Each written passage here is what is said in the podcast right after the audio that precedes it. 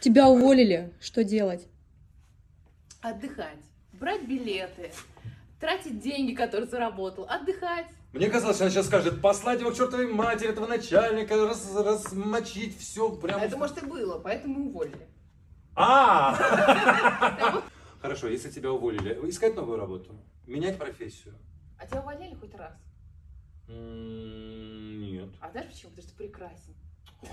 Его никогда не увольняли. А что Ещё с чуть-чуть. ним говорить? Не-не-не-не, меня пытались выдавить, чтобы я уволился. Такое было один раз в жизни. Ну и где они теперь, эти люди? В Енисей. О, Я не могу такое сказать.